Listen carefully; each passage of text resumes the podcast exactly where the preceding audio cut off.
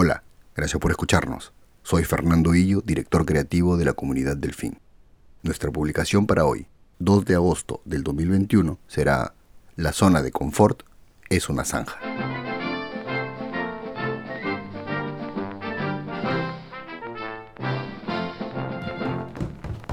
Subir y bajar escaleras. Lavarse los dientes. Correr si vemos que un vehículo se aproxima a velocidad. No podemos negar que las reglas que establece nuestro cerebro nos hacen la vida más fácil. Nos ayudan a hacer muchas cosas de nuestro día a día casi de forma automática, sin tener que procesar toda la información cada vez. Las reglas permiten a nuestro cerebro automatizar la información con la intención de ahorrar energía, que como sabemos es una de sus funciones principales. Pero tampoco podemos negar que al hacerlo nos establece límites que nos impiden pensar de formas creativas e innovadoras. Sobre todo a la hora de enfrentarnos a la solución de problemas. Imaginemos un cerebro sin reglas como una tierra virgen, sin huellas de ningún tipo.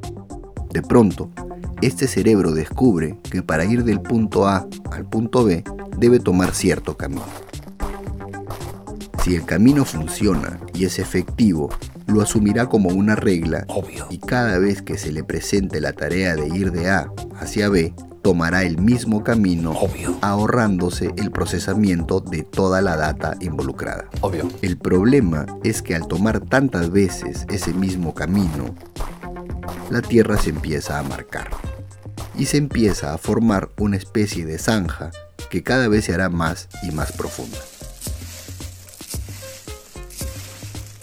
Zanjas que nos llevan por caminos conocidos y seguros. Obvio. Zanjas donde nos sentimos cómodos. Obvio. Y de donde será muy difícil salir. Obvio que no.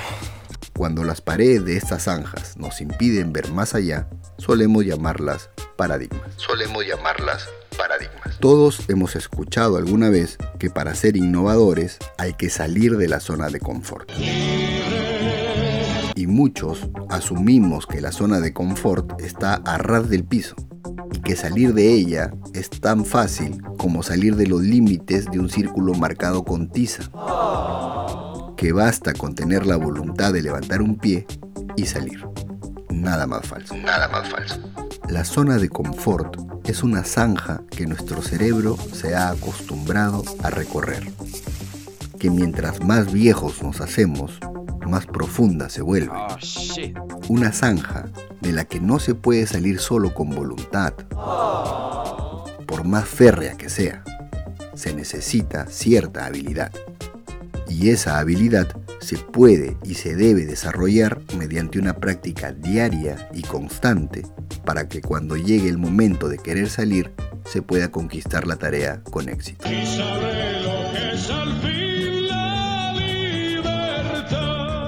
La resolución creativa de problemas implica poder salirse sin dificultades de estas zanjas en las que vivimos cómodamente y que deja el recorrido de la costumbre y el comportamiento mayoritario para poder explorar nuevos caminos que antes no veíamos por estar dentro. Obvio que no. No olvidemos que absolutamente todo problema es imposible de resolver hasta que alguien encuentre la solución. Obvio que tampoco. Existen ciertos hábitos y costumbres que nos pueden servir de ayuda para salir de las profundidades de esas zanjas que forma nuestro cerebro y que nos impide ser creativos. En su libro Cómo pensar como Einstein, Scott Thorpe lo llama la idea seminal. Y Edgar de Bono en su libro El pensamiento lateral lo llama la palabra aleatoria. Para efectos prácticos, podemos generalizarlo como el elemento disruptor. El elemento disruptor. Agregar un elemento disruptor que nada tiene que ver a la solución del problema que se está intentando resolver puede ser una forma de salir de la zanja. Por ejemplo, si se está tratando de resolver el problema de sacar agua de un pozo muy profundo, se puede pensar en un elemento disruptor como el único objeto con el que se cuenta, único objeto con el que se cuenta para solucionar el problema. Por ejemplo, como una bola de bowling. Y a partir de ahí, forzar al cerebro a salir de su zanja y encontrar posibles soluciones. El elemento disruptor no asegura encontrar la solución. Obvio. Pero sí asegura que el cerebro salga de su zanja y empiece a recorrer otros caminos para hallar la solución. Eh, no, no, no me lo digas. Obvio. Mientras más caminos se recorran, más cerca se estará de plantear una solución. Obvio. Como empezar a tirar bolas de bowling al pozo hasta que el nivel de agua suba lo suficiente y pueda ser recogida. Gracias Arquímedes. Otro hábito diario que podríamos considerar y que se complementa con el anterior es el humor. Recurrir al humor para solucionar un problema es la manera más seria de aproximarse a su solución. Es la manera más seria de aproximarse a su solución. Usted está loco. En publicaciones anteriores hablamos sobre los sistemas de inhibición que tiene el cerebro para que no lo saquen de su zanja y lo hagan gastar energía recorriendo caminos nuevos. Es por eso que el humor se presenta como la forma más efectiva para que el cerebro no rechace las ideas nuevas o extrañas. Se las presentamos como jugando.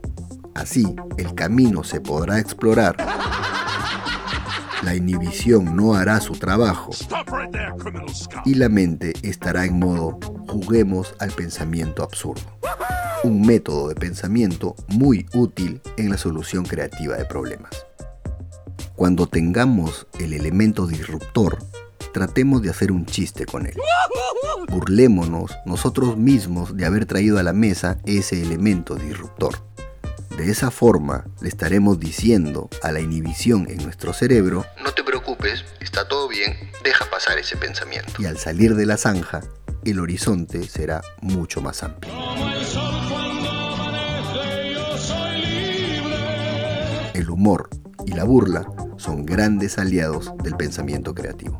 El humor y la burla son grandes aliados del pensamiento creativo. Trabajar con elementos disruptores y sumarle humor a la solución de un problema son herramientas que practicadas diariamente nos pueden ayudar para cuando la voluntad nos encargue de salir de nuestra zanja de confort. Eso sería todo, que tengan un gran inicio de semana. Esto fue La Comunidad del Fin.